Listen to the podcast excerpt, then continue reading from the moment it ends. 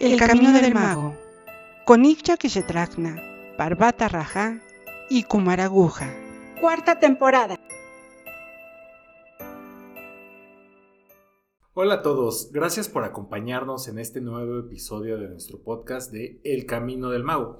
Como siempre estoy con mi querido amigo Kumar Aguja y nuestro amado guía Igya nos acompaña para resolver y sobre todo hacer más grandes todas nuestras dudas. En el episodio anterior Igya nos ayudó mucho explicándonos cómo, digamos que cuál es el caminito, ¿no? De este absoluto y manifiesto a lo que ya como tal se puede manifestar, que creo que todavía estamos un poquito lejos, ¿no? De pensar en las montañitas y en los perritos que ya existan. Sin embargo, ya hablamos de algo que conocemos. Ya nos habló de, bueno, los soles, de los átomos, la creación de la primera materia, cómo, cómo viene siendo esto ya algo más cercano a nosotros. Y ya más empapado en cosas que podemos conocer, ¿no? Que al menos nos enseñan también en la escuela, tal vez. El episodio anterior, amigo, estabas, justo comentabas, ¿no? De que esta es una explicación que, que va muy a profundidad de dónde viene cada cosa, ¿no? Y no es nada más como que, pues un día apareció y ahí estaba, ¿no? Y ya. Eh, y justo comentaste que nada más nos decían que estaba el cuerpo, estaba la materia, estamos todos y adentro estaba nuestro espíritu, o nuestra alma, o nuestro lo que sea y ya, ¿no? Entonces, eh, ¿por qué no en este episodio nos adentramos un poco más en esta parte? Sí, porque de hecho ya, ya nos hablaste del absoluto como tal, de su, no sé si decirle anatomía, no sé si decirle qué sería el equivalente a su fisiología tal vez, bueno, una embarradita, pero algo más, más a nuestro nivel que nos has hablado en otras ocasiones, ¿cómo, cómo se va a dar o cómo van a emanar las chispas cósmicas? Bueno, sí, pero antes de entrar a esto, ¿cuál es la importancia de entender todos los episodios que hemos visto ya ocho hasta la fecha de esta cuarta temporada? Escucho mucho en, en la gente, en las conferencias, libros, eh, videos, eh, ¿cómo le llama? TikToks, etc. Eh, la gente que dice, piensa las cosas y se convertirán. Eh, una serie de, metáforas, meditaciones, que para que se manifiesten las cosas. Las leyes, eh, libros, etc. Pero a mí lo que me interesa no solamente es que se, que se entienda que lo que dicen estas personas, bueno, no todas, pero sí algunas, es posible. Pero si tú no entiendes la causa de la enfermedad, no puedes curar la enfermedad.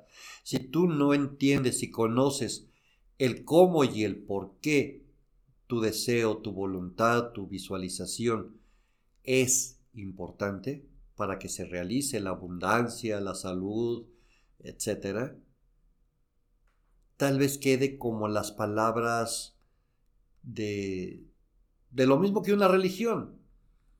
Convéncete de lo que yo te estoy diciendo y esto será cierto. La teoría cristal no quiere esto. La teoría cristal lo que quiere es que tú entiendas el por qué lo que te dicen algunas personas en, en algunos videos, en libros, conferencias, sí puede ser cierto. Se puede manifestar tus deseos. Aquí lo importante, vuelvo a repetir, es entender el cómo, de dónde, cuál es el movimiento de las cosas para que la magia suceda. Y entonces ya serás un mago científico, un mago con, con pautas, un, un personaje que pueda modificar las cosas que desea modificar, pero con una base científica, eh, lógica, eh, y entender los conceptos. Bueno, me preguntas de las chispas. Bien. Pues eh, deberemos de volver a escuchar esos podcasts en que se platicó del nacimiento de las chispas cósmicas, por lo que ahora solo diré que después de la creación del universo y desde el gran sol central, el corazón de Dios, el quinto logos, etc., se abren otros diferentes centros laya, no los prajapatis, no los elohim, no, los brazos de, de la creación del universo, sino son otros siete centros laya, que les, les llamaremos los centros Kumara. Pues de estos es de los que emanan las pequeñas esferas del espíritu puro. Me refiero a las chispas cósmicas, que serán envueltas con una capa del FOAT esencial con que son recubiertas al salir del quinto logos. Así pues, inician el camino de evolución, involución, regreso a la evolución para el retorno al Padre. Como antes dijimos, primero tiene que involucionar, ¿cierto? Podcasts anteriores. Estas eh, se van a bipartir. Cada chispa cósmica se va a partir en dos, dando lugar a las chispas gemelas o almas gemelas, mejor conocidas de esta manera mismas que para poder regresar al Padre después de su viaje de involución, deberán de reunirse nuevamente en lo que se le llama el matrimonio alquímico. Repito que de esto ya hemos platicado suficiente en primera y segunda temporadas. Oye, ya eh, me llama la atención esto que nos mencionas bueno, ya entendimos que son así como muchas válvulas donde van a salir diferentes, quiero decir, cosas, porque desconozco cómo llamarles y decirle esencias y decirle cositos. de estas siete válvulas que se abren para dar salida a estas chispas, ¿todas van a ser iguales? ¿Las chispas que emanen? No, no, no, no, no. Mira, primero vamos a, ver esto. Eh, me gustaría agregar algunos datos muy importantes. Las primeras esferas o chispas cósmicas emanadas por cada uno de los centros Laya Kumaras específicos y antes de la danza de la rasalita, me refiero a la emanación de todas las burbujitas, como las que emana estos eh, juguetitos de burbujitas de jabón, son definitivamente muy grandes y por lo mismo muy llenas de carga de información. Estas chispas eh, cósmicas son las que darán lugar a los siete santos Kumaras, o sea, a los eternos jóvenes que nunca mueren. Para nuestra posición humana, para nuestro sentido en esta dimensión es el llamado Señor Sanat Kumara quien habitará, o sea, será la primera chispa que emanó para nuestro concepto de esencia y al que nosotros lo representamos como el que se sienta en el trono del Padre, no porque sea un Dios, sino porque es la esencia misma que puede representar al Padre y así manejando o estructurando o legislando a nuestro universo conceptual. Eh, este dicho trono se localiza en un área llamada el círculo no se pasa que es, eh, dijéramos, una frontera entre lo habitable y lo que no. O sea, del quinto logos eh, ah, viene posteriormente un, vacío y luego el círculo no se pasa y a partir de ahí la creación en sí. Eh, ya que dentro de este lugar se podría desintegrar cualquier tipo de creación, incluso la creación Kumara. Entonces, esta parte que nos comenta, Siguia, de, de este círculo es como la, la, frontera, ¿no? Entre lo manifiesto y lo inmanifiesto, de lo que hemos venido hablando ya por muchos episodios. Pero a mí me llamó la atención esta parte de, de pues, de los siete santos kumaras que comentas, eh, pues parecen ser muy, muy importantes, ¿no? Muy primigenias. Eh, ¿Son las únicas o hay más de este tipo? De hecho, sí las hay. Eh, miren, dentro de ellas eh, se encuentran los seres débicos, los seres cósmicos, los 24 ancianos del consejo, eh, algunos seres angelicales superiores. estos, en definitivo, se encuentran en los planos etéricos superiores y no tienen acceso a los inferiores. ¿Por qué? Pues por su excelsa carga y divinidad. ¿Por qué divinidad? Porque al estar más saturados y compenetrados de la mente infinita y del espíritu del Creador, no, no es fácil su involución, aunque es claro que participan en diferentes campos de la evolución para con todos los seres. Oye, ya yo tengo muchas dudas ahí. Eh, ¿Nos puedes platicar te quiero comprometer a que nos, nos prepares un poco de, información acerca de estos seres. ¿Lo podemos hacer? Sí, claro, miren. Eh, pues platicaremos de ellos un poco adelante, si les parece, porque no creo que ustedes me permitan en el poco tiempo que me dan en este podcast. Pues por ahora me gustaría agregar algunos datos que me parecen importantes en relación a lo platicado en episodios pasados ya que son enseñanzas fundamentales para el adepto, para todo adepto en el camino del mago. Y es que con su limitado tiempo, vuelvo a repetirlo, eh, quedan muchos rezagos mentales por platicar. Ahí no sé si sea el rezago mental de la idea o de nuestra cabeza que está rezagada. Nuestra, nuestra limitada comprensión y entendimiento.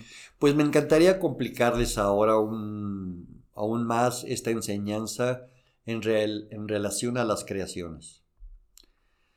Porque no es una sola creación. Habíamos dicho fueron 12 emanaciones del cosmos para crear 12, 12 dimensiones. Pero esto, perdón, esto no es todo.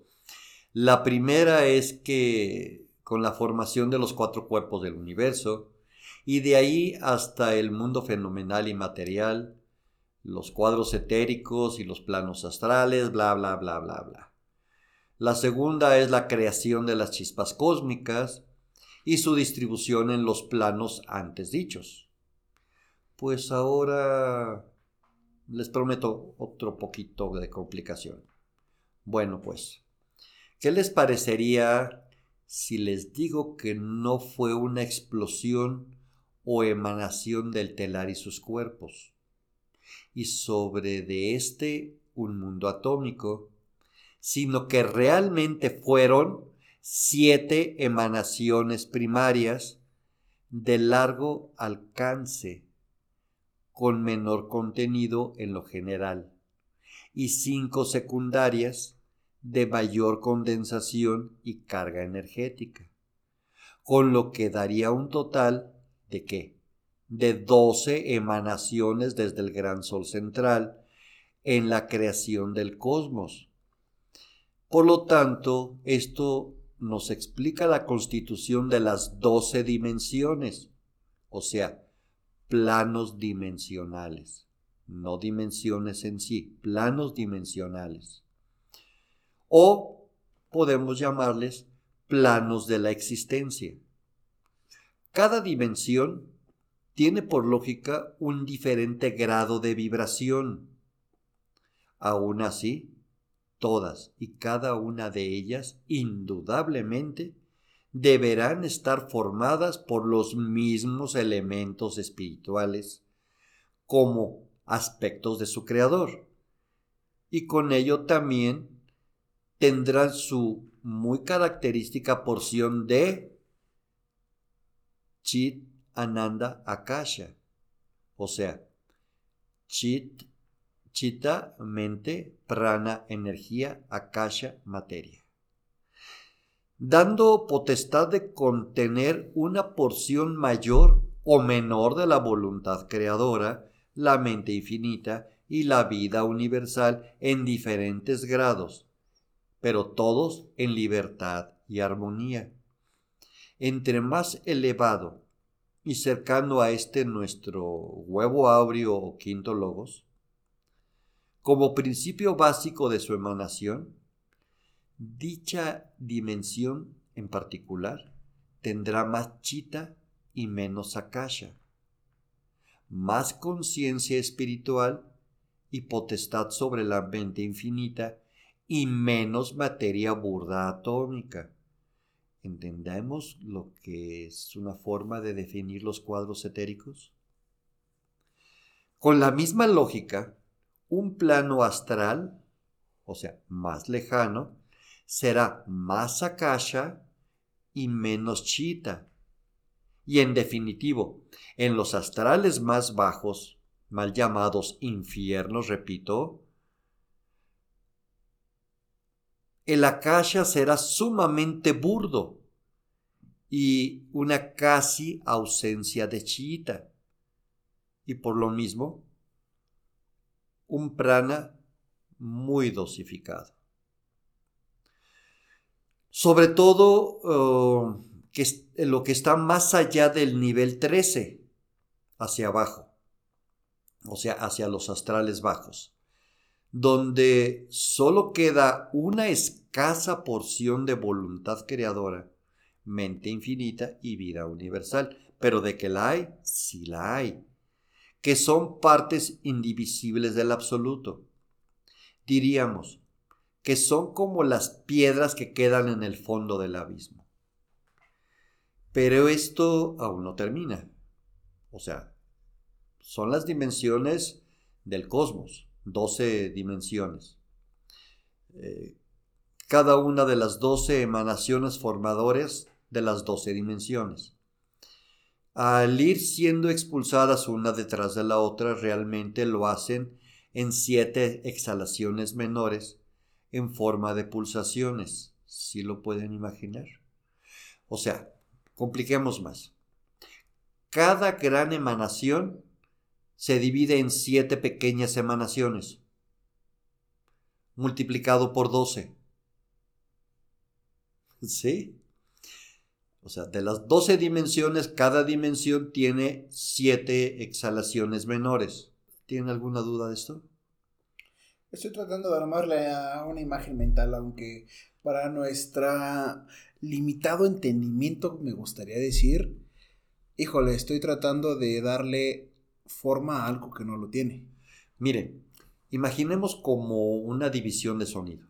No lo es así, pero es una forma de imaginarlo. Primera emanación, ¡pum! ¿Sí?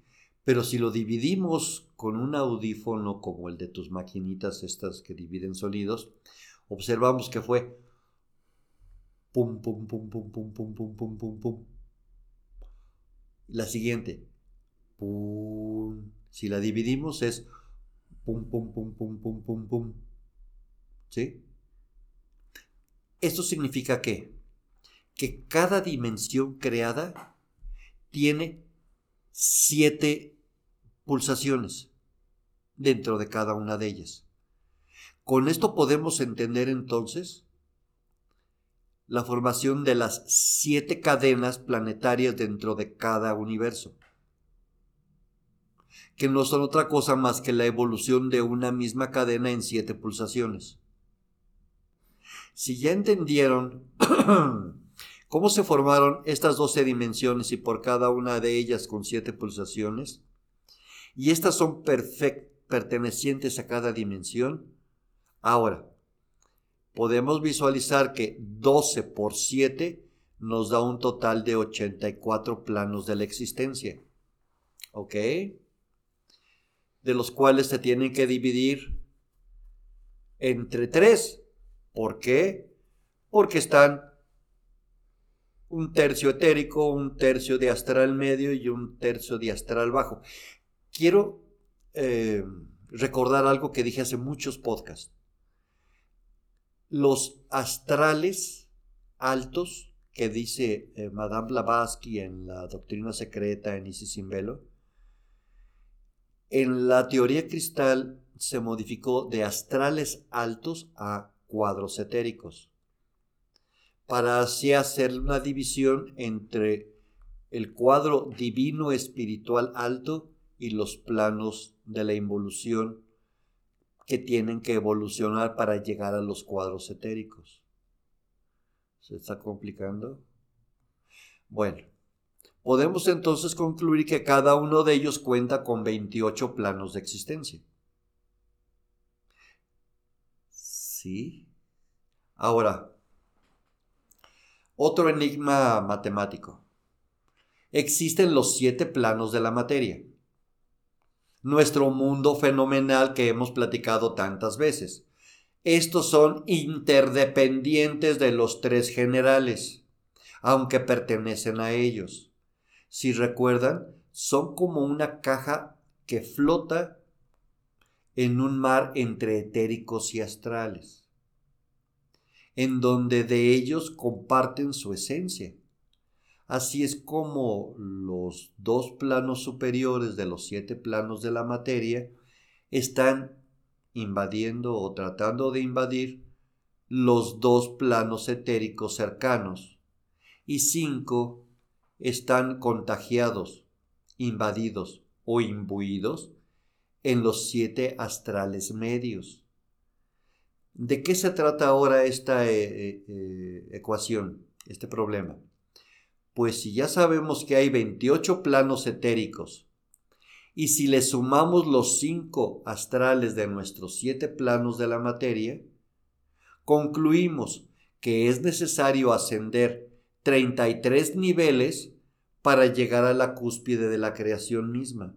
En, en, la séptima emanación se forma un tipo de materia muy condensada de donde se forman los siete planos de la materia. En la séptima emanación, o sea, en la última, se forman los siete planos de la materia, que es nuestro particular mundo de la existencia, el nuestro mundo de la forma, en los que podemos ver que hay planos más o menos densos. Podemos ver cómo Parvata a veces eh, se, manipula dentro de los planos astrales de su existencia mundana y a veces es muy etérico. Más menos. Más o menos. Cuando alguna persona logra llegar a un nivel de vibración más alto en esta llamada, la escalera dimensional, tendrá la facilidad de visualizar o tener contacto con seres superiores en esta particular escala dimensional y no con las inferiores. Espero que esto lo entiendan muy claramente. ¿Por qué? Con esto quiero decir, siempre mi deseo descubrir a charlatanes que dicen, tienen contacto o visualizan y hasta platican con ángeles y también con demonios. Ven a la Virgen y ven a los demonios y seres oscuros, cuando claramente pertenecen a planos diferentes. Si tú eres un ser que manipulas el mundo astral, entonces podrás tal vez visualizar si tienes la capacidad a seres densos y oscuros pero no ángeles. Si tú vives en un mundo de sutil existencia, tal vez te crea, tal vez te crea, perdón que repita, tal vez te pueda creer que ves, hablas y te comunicas con ángeles. Pero no me digas que también lo haces con seres oscuros, porque entonces me harás entender o pensar que los ángeles con los que te comunicas son realmente demonios vestidos de ángeles. O de plano tener ahí una situación mental específica, ¿no? Que te haga pensar eso, ¿no? Que también va por ahí. Hay, La manipulación de los medios. y hay que considerar también, como dice Parvata, si la persona posee cierto nivel de esquizofrenia. Que bueno, cuando nos hablan de ángeles y demonios, la personalidad salta de inmediato de las personas cuando tratan de llamar la atención. Pues miren, hay tantos angelólogos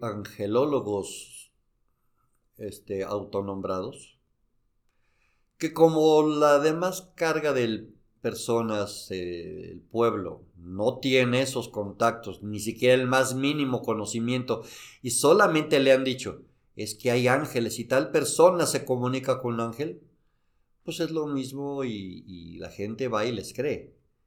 Y dime quién los puede desmentir cuando son más psicólogos y analistas del sistema, analistas de la personalidad y manipuladores entonces de personas.